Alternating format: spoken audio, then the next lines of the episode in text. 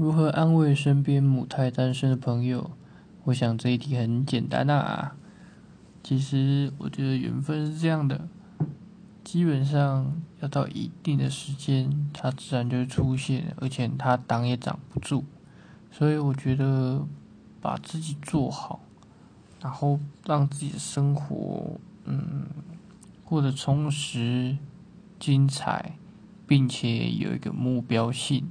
还有自己的朋友圈是最重要的，一味的强求感情只会带来，嗯，对于自己的约束跟束缚罢了。